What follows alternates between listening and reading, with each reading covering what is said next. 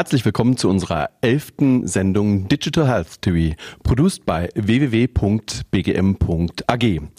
Auch in dieser Sendung haben wir wieder ein breites Spektrum an Experten aus dem deutschen Gesundheitswesen. Die Bandbreite reicht von der Nutzer bis zur Anbieterseite. Sie alle tragen dafür Sorge, dass die Digitalisierung im deutschen Gesundheitswesen voranschreiten kann. Es freut mich, dass wir für Sie, unsere Zuschauer, die Digitalisierung und künstliche Intelligenz in der Versorgung facettenreich beleuchten. Mein erster Gast am heutigen Tag ist Michael Bartsch, Geschäftsführer Deuter Cyber Security Solutions GmbH. Seit vielen Jahren berät Herr Bartsch Staaten und Unternehmen in den Bereichen der Risikovorsorge und Umsetzung technischer sowie organisatorischer Cybersicherheitsmaßnahmen während und nach einem Cyberangriff. Herzlich willkommen, Herr Bartsch. Lieber Professor Grün, schön, dass ich bei Ihnen sein darf. Sehr gerne, Herr Bartsch. Im Gesundheitswesen geht es fast immer um hochsensible Daten. Erläutern Sie unseren Zuschauern bitte einmal, was ist eigentlich Cybersecurity und warum ist diese für das Gesundheitswesen derart bedeutend? Ja, Cyber ist ja ein Modewort geworden. Heute ist ja alles Cyber. Cyber Monday gibt's Rabatte, Cyber Security soll irgendwie alles schützen. Aber Cyber Security ist das, was immer ein Dritter als Straftat oder zur Schadenserzeugung oder zum eigenen Vorteil äh, durchführt. Das heißt, Cyberkriminelle führen durch digitale Medien, durch Computer, durch Cyberangriffe Angriffe auf Computersysteme durch. Die IT-Sicherheit soll dagegen schützen, aber die Cybersicherheit ist viel schlauer, weil da sind Menschen dabei, die besorgen sich Informationen, die manipulieren, bestechen Menschen. Also wir haben eine ganz große Bandbreite von Themen, die in die Cybersecurity hineinfallen und insbesondere die organisatorische Seite, gerade bei den Unternehmen, bei Krankenhäusern, bei Staaten und Behörden. Man kann nicht alles durch Technologie ersetzen, man braucht den Menschen und Menschen machen Organisation und Computer machen Technik. Und genau dieses Zusammenspiel Spiel, das macht die Cybersicherheit. Und wenn man diese Kombination nicht hat, dann ist man unsicher und dann kann es auch durch Straftäter ausgenutzt werden. Vielen herzlichen Dank. Sehr gerne. Der zweite Gast in unserer heutigen Talkrunde ist Hermann Kamp, CEO Clinical International Cooperation. Herzlich willkommen, Herr Kamp. Herzlichen Dank. Herr Kamp, die Digitalisierung wird im Gesundheitswesen seit Corona noch häufiger diskutiert. Warum wird die Digitalisierung gerade in der Krisensituation derartig nachhaltig betont? Naja, wir haben natürlich zum einen im Moment teilweise das Problem der Überlastung des Personals. Das heißt, ähm, es wäre natürlich schon sehr wichtig, dass man Dinge koordinierter organisieren kann. Ein wichtiger Punkt ist aber, denke ich mal, auch das Infektionsrisiko, gerade in der jetzigen Situation. Ähm, und die Entlastung des Personals und die Koordinierung ähm, bei einem solchen Ansturm, wie wir ihn teilweise hatten, ist natürlich da ein ganz wichtiger Punkt. Und deswegen denke ich mal, kommt das Thema im Moment wieder ein wenig mehr hoch, weil man natürlich jetzt merkt, dass man an seine Grenzen gerät und darauf nicht vorbereitet war. Oft lernen Menschen ja immer erst dann, wenn Krisen kommen oder es eng wird. Vielen Dank. Danke Ihnen. Mein dritter Talkgast der heutigen Sendung ist Markus Knollhuber, Director, Senior-Experte Heilberufe Deutsche Bank AG für die Region Süd. Er ist in der Heilberufeberatung seit circa zwei Jahrzehnten aktiv. Sein Fokus liegt dabei auf die Begleitung, Unterstützung der Protagonisten im ambulanten Sektor. Hier die Felder Beratung, Finanzierung, Fortbildung, Veranstaltungen. Herzlich willkommen, Herr Knollhuber. Guten Tag, Herr Professor Grün. Vielen herzlichen Dank für die Einladung. Sehr gerne, Herr Knollhuber. Wie geht es Ihnen im Bankensektor mit SARS-CoV-2? Ja, der Lockdown war natürlich eine sehr, sehr große Herausforderung für uns alle, für alle Marktteilnehmer, sowohl für die Kunden als auch natürlich für die Banken. Aber es hat alles hervorragend funktioniert. Wir haben es geschafft, die Märkte offen zu halten, den Zahlungsverkehr weiter zu leisten. Und nicht zuletzt hat uns hierbei natürlich die Digitalisierung, die bestehende als auch die neu entwickelte, hervorragend geholfen, um alles zum Ablauf zu bringen. Vielen herzlichen Dank. Bitteschön, sehr gerne. Als nächstes darf ich Herrn Uli Papke begrüßen. Er ist Geschäftsführer der Prosenio-Gruppe. Welche zahlreiche Pflegehaushalte mit Pflegemitteln und Inkontinenzprodukten versorgt und mit über 8000 online verfügbaren Produkten ein sehr breites Spektrum an Hilfsmitteln für Senioren zur Verfügung stellt. Herr Papke, herzlich willkommen. Ganz herzlichen Dank für die Einladung. Herr Babke, was genau bietet die Prosenio-Gruppe an und inwiefern unterstützt die Digitalisierung Ihre Aktivitäten? Die Prosenio-Gruppe versteht sich als zentraler Ansprechpartner und vor allem Begleiter für älter werdende Menschen, aber auch deren Umfelder. Und ähm, eine ganz zentrale Rolle spielt dabei für uns die Transparenz und Information und vor allem das das Angebot von Lösungen. Wir verstehen uns nicht als Quelle von Produkten, sondern ganz explizit als Anbieter von Lösungen. Hier spielt Individualität eine sehr große Rolle. Und genau da kann uns Technologie und Digitalisierung unterstützen, ähm, nämlich für, für jeden an dieser Situation beteiligten Menschen äh, eine individuelle Lösung anbieten zu können, maßgeschneidert auf seine Situation und natürlich auch, um ähm, Abläufe beschleunigen zu können. Vielen Dank. Unser fünfter Gast in der heutigen Talkrunde ist Frau Susanne Arnold. Sie verantwortet am Universitätsklinikum als Pflegedirektorin die größte Berufsgruppe mit circa 2100 Mitarbeitern. Herzlich willkommen, Frau Arnold. Herzlichen Dank für die Einladung. Gerne, Frau Arnold. Frau Arnold, Pflege und Digitalisierung. Nehmen Sie uns einmal mit in den Pflegealltag. Ist die Pflege bereits digital? Und falls ja, können Sie uns dies anhand eines kleinen Beispieles aufzeigen? Sie ist teilweise digital. Äh, die Pflege beschäftigt sich schon seit längerem mit der Digitalisierung überhaupt. Wo Digitalisierung in der Pflege natürlich äh, besonders zutage tritt, ist im Bereich der Dokumentation. Wir müssen Pflegepläne schreiben, Maßnahmenpläne schreiben, wir müssen unsere Aktivitäten darlegen, wir müssen die Patienten in Kategorien zur, Personal, zur Personalbemessung äh, eingruppieren und so weiter und so fort. Also das sind alles etablierte Dinge, die in der Pflege schon lange stattfinden. Sie müssen sich vorstellen, der Patient kommt auf die Station, der Patient wird im äh, hauseigenen KISS-System praktisch aufgenommen, die Daten werden dokumentiert, der Name, Geburtsdatum und so weiter und so fort, all die Dinge. Dann wird eine Pflegeanamnese erhoben, also zum Beispiel, welche Allergien hat der Patient, welche Vorlieben hat der Patient, was kann er essen, was kann er nicht essen. All die Dinge werden auch hier dokumentiert. Da gibt es standardisierte äh, äh, Beschreibungen, die dann angeklickt werden können, damit es auch relativ schnell und, und einfach geht, aber man erfasst wirklich das komplette komplette Bild des Patienten. So, und dann geht er auf, äh, äh, auf sein Zimmer, da erhält er dann äh, ein Armbändchen, äh, wo der Barcode drauf ist, wo jeder praktisch einscannen kann und die Daten dann entsprechend ablesen kann und so weiter und so fort. So zieht sich das praktisch durch den ganzen Behandlungsprozess durch. Also von daher hat Pflege natürlich schon viel mit Dokumentation zu tun, immer gemeinsam natürlich mit den anderen Berufsgruppen, mit den Ärzten und mit den Therapeuten, die direkt vor Ort den Patienten betreuen. Vielen Dank. Gerne. Herr Bartsch, wenden wir uns dem Thema Cybersicherheit und Cyberkriminalität zu. Die Digitalisierung hat in den letzten Monaten aufgrund zahlreicher Einflussfaktoren einen deutlichen Schub bekommen. Die Digitalisierung bietet einige Vorteile, aber ebenso auch Herausforderungen. Welche Hürden sehen Sie aus Ihrer Sicht in diesem Rahmen? Ich glaube, dass man frühzeitig in der Digitalisierung sich darüber Gedanken machen sollte, wie anfällig ist das Endprodukt der Digitalisierung. Ist es ein einzelnes System? Ist es ein Prozess? Ist es das Gesamt, die gesamte Organisation? Und dadurch entstehen natürlich Risiken, auf die man vorbereitet sein sollte. Und da sollte man auch ansetzen, dass man frühzeitig in die Digitalisierungsprozesse auch die Sicherheitskompetenz mit hineinbekommt. Äh, das ist nicht ganz einfach, weil das sind die absoluten Fachexperten, die sind rar gesät und deswegen sollte man auf dem Weg der Digitalisierung eben auch mal schauen, welche Kompetenzen benötige ich, weil wenn man schlechte Prozesse digitalisiert, hat man hinterher schlechte Digitalprozesse und das gilt insbesondere für die Sicherheit. Cyberangriffe finden in nicht wenigen Fällen auf einzelne Systeme statt, beispielsweise den E-Mail-Server, das Radiologiesystem oder einzelne Nutzer beispielsweise bei Krankenkassen oder bei Krankenhäusern. Können Sie uns einmal erläutern, warum dies das Gesamtsystem gefährdet?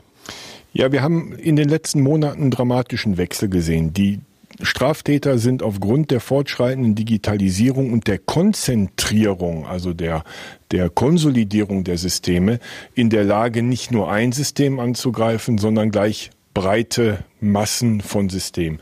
Das heißt, wenn wir bei großen Cyberangriffen sehen wir mehrere tausend verschlüsselte Server, zehntausend verschlüsselte Arbeitsplätze.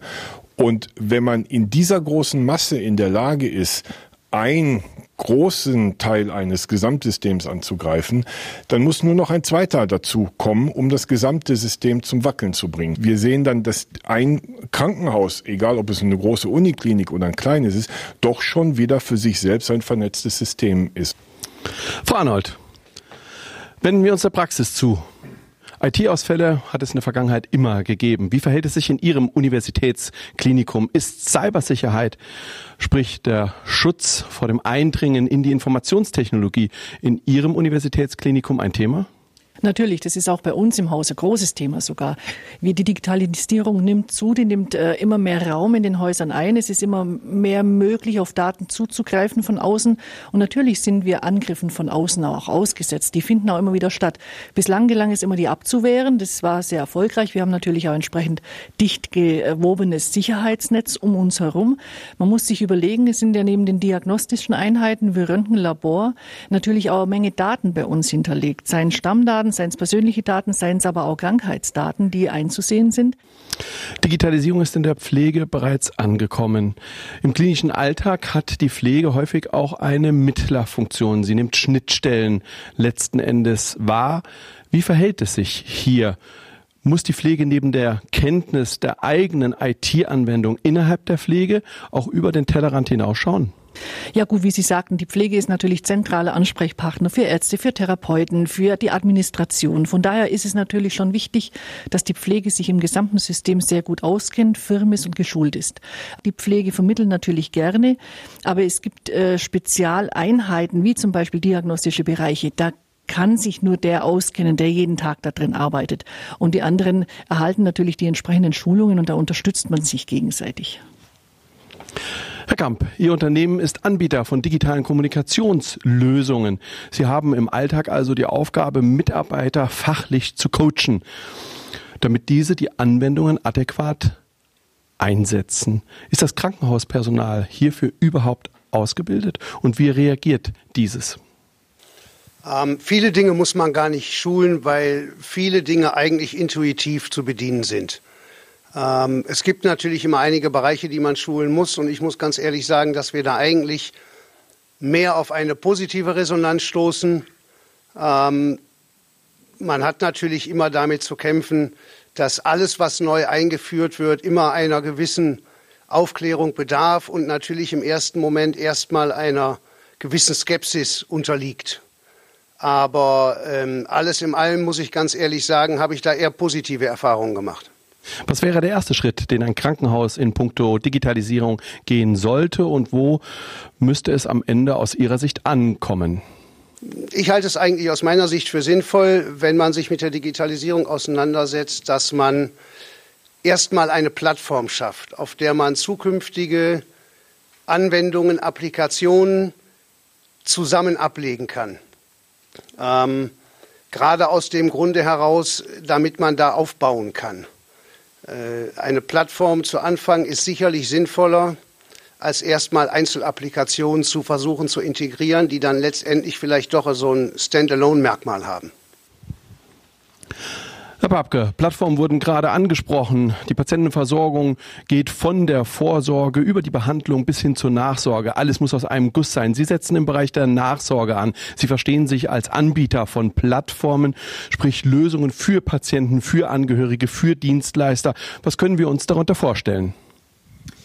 Ich würde es gerne an einem Beispiel festmachen, nämlich dem Thema der Inkontinenzversorgung. In der Regel ähm, geht ein Patient zum Arzt, bekommt dort ein Rezept, ähm, bekommt entsprechende Hilfsmittel verschrieben, Inkontinenzprodukte und möchte natürlich jetzt versorgt werden. Ähm, jetzt geht er mit diesem Rezept zu einem lokalen Anbieter und dieser Anbieter hat idealerweise einen Vertrag mit der Krankenkasse, äh, bei der dieser Patient versichert ist. Ähm, Jetzt in diesem Fall ist es tatsächlich so, dass der lokale Anbieter mit einer sehr großen Zahl unterschiedlicher Krankenkassen diese Vereinbarungen geschlossen haben muss, um überhaupt diesen Patienten versorgen zu können. Das ist für lokale Anbieter natürlich ein sehr, sehr großer Aufwand, erstmal diese Verträge zu schließen, ähm, gleichzeitig aber auch weiter zu administrieren. Und ähm, wir sehen, Äh, wir sehen uns äh, als, als eine Möglichkeit, in einer Plattform Dienstleistungen für diese unterschiedlichen Teilnehmer zu vereinen. Das heißt, äh, dadurch, dass wir als Versandhändler ähm, sehr, sehr viel Nachfrage konzentrieren können und eben ähm, an Haustüren direkt liefern, können wir uns den Aufwand leisten, ähm, sehr, sehr viele, eine große Zahl an äh, Versicherungsverträgen zu administrieren. Das heißt, wir können dem lokalen Versorger anbieten, diese Versorgung für ihn, für seine Patienten zu übernehmen. Er ist glücklich, weil er seinen Patienten nicht wegschicken muss und der Patient ist schnell, sicher versorgt. Nun aber zu den Heilberufen. Herr Knollhuber, Sie betreuen seit circa zwei Jahrzehnten als Direktor der Deutschen Bank Heilberufler vom niedergelassenen Mediziner, über den Optiker, über den Physiotherapeuten, sind alles Berufsgruppen, Selbstständige, Kleinunternehmer, Kleinstunternehmer, die nun nicht zwingendermaßen über eine große IT-Abteilung verfügen. In diesem Zusammenhang haben Sie ein digitales Heilberufe-Portal entwickelt. Bitte erläutern Sie uns dieses einmal. Ja, das digitale Heilberufeportal der Deutschen Bank ist eine Art Multifunktionsanwendung. Ja. Also hier kann man sich fortbilden, hier kann man sich Informationen über den Markt einholen, aber, und das ist aus meiner Ansicht das Wichtigste, hier kann man auch sein Unternehmen, seine Praxis betriebswirtschaftlich überprüfen und durchchecken und entsprechend dann auch sehen, inwieweit irgendwelche Entwicklungen im Rahmen der Geschäftstätigkeit möglicherweise falsch oder natürlich auch richtig gelaufen sind. Das Heilberufeportal soll aber natürlich die persönliche Beratung nicht ersetzen. Das möchte ich hier ganz klar betonen. Und dementsprechend stehen natürlich unsere Heilberufeberater bundesweit jetzt auch per Video Sprechstunde gerne zur Verfügung. Sie wirken somit an der unternehmerischen Seite Ihrer Kunden. Das heißt, in ähm, diesem Zusammenhang, um Erfolg zu haben, sollten die Leistungsdaten stimmen, das Personal, die Abläufe, die Strukturen. Die Patienten erwarten auch nicht zuletzt im, unter dem Aspekt von SARS-CoV-2 moderne, vernetzte, digitale Praxen. Wie hilft Ihr Unternehmen den Heilberufe-Angehörigen auf dem Weg hin zur Digitalisierung? Ja, hier kommen wir als Bank natürlich zum ursprünglichen äh, Bankgeschäft der Geldleihe zurück. Also wir unterstützen äh, Investitionsvorhaben im Rahmen der Digitalisierung über die öffentlichen Förderinstitute wie zum Beispiel die KfW oder hier in Bayern die LFA, um natürlich den digitalen Ausbau zu fördern. Und auf der anderen Seite bieten wir auch äh, Beratungsvermittlungen an zu unseren Partnern, die hier natürlich weit gefächert sind. Von A bis Z kann man hier alles abrufen bei uns. Frau Arnold, die Schnittstellen und Verbindungen ambulant und stationär sind umfassender Natur. Wie beurteilen Sie die nachgelagerte Zusammenarbeit mit dem ambulanten Sektor aktuell und welche Herausforderungen sehen Sie für die Zukunft? Also es ist eine große Herausforderung. Das ist eine ganz bedeutsame Schnittstelle und zwar für die Akutkrankenhäuser, genauso für die nachgelagerten, nachsorgenden Einrichtungen wie Rehabilitationseinrichtungen, ambulante stationäre Pflegeeinrichtungen und so weiter und so fort. Da gibt es natürlich viele, viele Hürden zu nehmen. Eine ganz große, große Hürde ist der Datenschutz. Das ist immer wieder ein wichtiges Thema, weil die Daten, die dann geschickt werden äh, über das Netz an den anderen äh, Betreiber oder Betreuer, die müssen natürlich einem gewissen Schutz unterliegen. Äh, zweites Problem ist die Vielfältigkeit an, an äh, Software und an Endgeräten, die da existieren. Und es ist natürlich äh, für uns als großer Versorger mit 1700 Betten, die wir ja jeden Tag sehr viel Patienten entlassen, ein ganz, ganz großes Thema, wenn wir unterschiedliche Gerätschaften bedienen oder nur Teilaspekte des Entlassmanagements digital abbilden können. Der Graben ambulant stationär, den wir letzten Endes jetzt auch gerade schon mal wieder erwähnt haben, sind die Kliniken hier die treibenden Faktoren, die diesen versuchen zu schließen und welche Rolle spielt hierbei die Digitalisierung? Das Interesse ist im Grunde, also so erlebe ich das, im, im Gesundheitssektor generell vorhanden, weil einfach auch der Nutzen gesehen wird und weil die Notwendigkeit besteht. Wenn man überlegt, wir entlassen ja unsere Patienten heute relativ, nach einem relativ kurzen Aufenthalt. Also hat man jetzt vor 15, vor 20 Jahren eine Verweildauer von über 20 Tagen gehabt, haben wir heute eine durchschnittliche Verweildauer von sechs Tagen. Also der Patient geht natürlich auch viel früher nach Hause und hat hier nochmal einen anderen Versorgungsbedarf. Und von daher ist das Interesse natürlich groß. Herr Kamp, ein sinngemäßes Zitat von Antoine Saint-Exupéry lautet, wenn du ein Schiff bauen willst, dann trommle nicht die Männer zusammen, um Holz zu beschaffen, Aufgaben zu vergeben und die Arbeit einzuteilen, sondern lehre die Männer die Sehnsucht nach dem weiten Meer. Welche Sehnsucht können Sie den circa 2000 Krankenhäusern, die wir in Deutschland haben, abzüglich derer, die bei Ihnen schon unter Vertrag stehen, lernen, ihre digitalen Anwendungen zu beauftragen? Ich glaube, die Sehnsucht der unbegrenzten Möglichkeiten. Ähm, weil man halt eben wirklich durch Digitalisierung die Möglichkeit hat, unendlich viele Dinge sinnvoll miteinander zu verknüpfen und zu verbinden. Ähm, und da gibt es ganz viele unendliche Möglichkeiten, die man dort nutzen kann, um wirklich einen durchgetakteten Weg für einen Patienten, aber auch fürs Personal zu entwickeln, ohne dabei irgendwo die Menschlichkeit zu vergessen, aber halt eben wirklich um effektiver und effizienter arbeiten zu können, was am Ende des Tages auch den Patienten freut. Herr Kamp hat uns hierzu ein Praxisbeispiel mitgebracht. Ähm, das ist eine Ausstattung eines Krankenhauses in Saudi-Arabien, an der wir beteiligt waren in einem Neubau, die extrem viel Wert darauf gelegt haben, dass vom Einchecken des Patienten bis zum Auschecken des Patienten ähm, alles digital gesteuert wird. Ähm, die erste Bemerkung war die, dass man alles oder so viel wie möglich digital steuern möchte, um menschliche Fehler zu vermeiden, möglichst, aber auch um das Personal zu entlasten und um Patienten einen bestmöglichen Aufenthalt äh, zu bieten. Wir haben daraufhin die Software speziell auch im Layout angepasst für dieses Krankenhaus und haben insgesamt 24 Applikationen integriert bis hin zur digitalen Patientenakte, damit auch das Personal am Krankenbett direkt dort arbeiten kann und haben damit unseren Teil dazu beigetragen, halt eben diesen Digitalisierungsprozess dort zu unterstützen. Herr Batsch, aus den Kliniken hört man immer wieder, dass es eine Herausforderung ist, die unterschiedlichen Systeme zu handeln in Bezug auf Cybersicherheit. Diese Herausforderung wird sicherlich vor dem Aspekt der Entwicklung in Richtung Smart Hospital weiter zunehmen. Warum steht heute der Gesundheitssektor im Vordergrund und hat SARS-CoV-2 einen Einfluss hierauf? Da gibt es unzählige Beispiele. Äh, wir haben eine Tendenz zum Homeoffice. Das gilt natürlich auch für Mitarbeiter aus dem Gesundheitssektor. Man schickt die Leute nach Hause. Wir haben das erlebt, dass eine Mitarbeiterin sich auf einem ähm, Tierfutterportal mit ihren Firmendaten registriert hat. Der Tierfutterlieferant hat nicht so gut aufgepasst, die Daten sind abhanden gekommen. Dadurch konnte ein Täter in das Netzwerk eindringen, hat es eskaliert und hat beim sehr großen äh, Konzern sehr viele Arbeitsplätze einfach verschlüsselt. Und das ist das, was eben in der Digitalisierung äh, die eine und die andere Seite ist. Auf der einen Seite immer neuere, schnellere Hochtechnologie und auf der anderen Seite vergisst man viele Dinge, die eben dann eben auch zu Missbrauch führen und eben zu sehr hohen Schäden. Ziel ist es, dass wir nicht erpressbar sind. Ziel ist es, dass die Angriffe keine wesentlichen Schäden an Leib und Leben und am Portemonnaie erzeugen können. Und dann bin ich in der Cybersicherheit. Herr Papke, welche Rolle spielt die Digitalisierung in Ihrem Unternehmen und welche Relevanz hat diese für Ihre Kunden respektive die Patienten? Ich würde es gerne an dem Beispiel äh, Pflegesituation festmachen. Welche Produkte gibt es überhaupt, die mir jetzt helfen? Wo bekomme ich die her? Wer, ähm, welche Ansprüche habe ich? Wer bezahlt dafür? Was kosten die? Und ähm, Technologie, Digitalisierung hilft uns dabei, individualisiert Lösungen anzubieten, Transparenz zu schaffen, Informationen zu übertragen, auf die spezifische Situation der beteiligten Menschen zugeschnitten.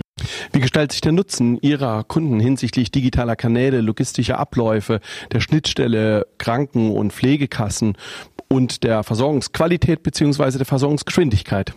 Wir können über unsere Plattform Informationen sehr, sehr schnell zur Verfügung stellen, nämlich dann, wenn sich die Beteiligten danach erkundigen, wenn sie danach suchen. Ähm, gleichzeitig können wir über Digitalisierung auch äh, den, den Antragsprozess beschleunigen. Ähm, wir, innerhalb von Millisekunden werden Daten übertragen. Das Gleiche funktioniert dann auch ähm, in Richtung Krankenkassen, Pflegekassen. Ähm, Antragsdaten werden übertragen, werden sehr, sehr schnell bewilligt. Herr Knollhuber, wir können festhalten, dass in der Gesundheitsbranche bereits einige Schritte in Richtung Digitalisierung gegangen sind und wir ahnen noch, was an Weg vor uns liegen wird. Wie sieht aus Ihrer Sicht der Arztbesuch in naher Zukunft aus? Ja, der Arztbesuch beginnt mit der Online-Terminplanung, ja, ähm, mit der Online-Arztsuche davor schon, ja, beginnt dann eventuell mit einer Online-Anamnese oder mit einer Videosprechstunde, je natürlich nach Krankheitsbild, funktioniert natürlich nicht immer. Und dann kann tatsächlich auch über die Telemedizin auch eine ja, Fernbehandlungsberatung stattfinden. Ja, hier komme ich wieder auf unser digitales Heilberufeportal zurück, welches es natürlich ähm, viele Beratungstools ähm, wie Webinare, Vorbildungsveranstaltungen ähm, online, wie Online-Tutorials und diese ganzen Themen auch anbietet. Zum Beispiel machen wir auch Live-Hackings im Endeffekt, um diese ganzen Dinge auch aufzuzeigen. Gerade in der jetzigen Situation unheimlich wichtig und wird auch tatsächlich wirklich wahrgenommen. Herr Bartsch, die Chancen und Risiken sind uns, denke ich, ein wenig bewusst geworden. Zeigen Sie uns bitte einmal Maßnahmen auf, die jeder Beteiligte im Gesundheitswesen konkret angehen sollte. Wenn jede, egal ob groß und klein, nur 250.000 Euro im Jahr für Security ausgeben würde, was ungefähr ein Mitarbeiter und ein bisschen Schulung und Technologie ist, dann reden wir 500, über 500 Milliarden, 500 Millionen Euro pro Jahr. 250 ist relativ wenig. Wenn wir heute starten, reden wir von Milliarden von Euro. Die muss man erstmal haben, die muss man bewilligen, projektieren, ausgeben und dann muss man auch noch jemand finden, der dazu passende Lösungen findet oder anbieten kann. Und da muss ich sagen, da müssen wir noch sehr viel aufwachsen, noch sehr viel forschen, noch sehr viel investieren, auch sehr viele Fehler machen. Und hoffentlich, äh, wenn wir selber Fehler machen, ist es gut. Wenn die Hacker bei uns die Fehler produzieren, dann sind wir meistens an einem Punkt, wo es dann relativ schnell geht. Aber das ist so. Herr Kamp, Digitalisierung ist mit Investitionen verbunden, sei es in Qualifikationen, in Software, in Hardware, sei es in Infrastruktur.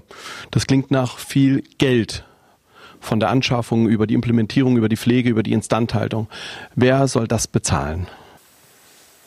Ja, natürlich ist das auch ähm, wie in anderen Bereichen erstmal eine neue Investition, aber ich sehe die im Prinzip mittelfristig ähm, als durchaus einschätzbar und auch wieder realisierbar, weil man natürlich durch Digitalisierung extrem viel Zeit spart.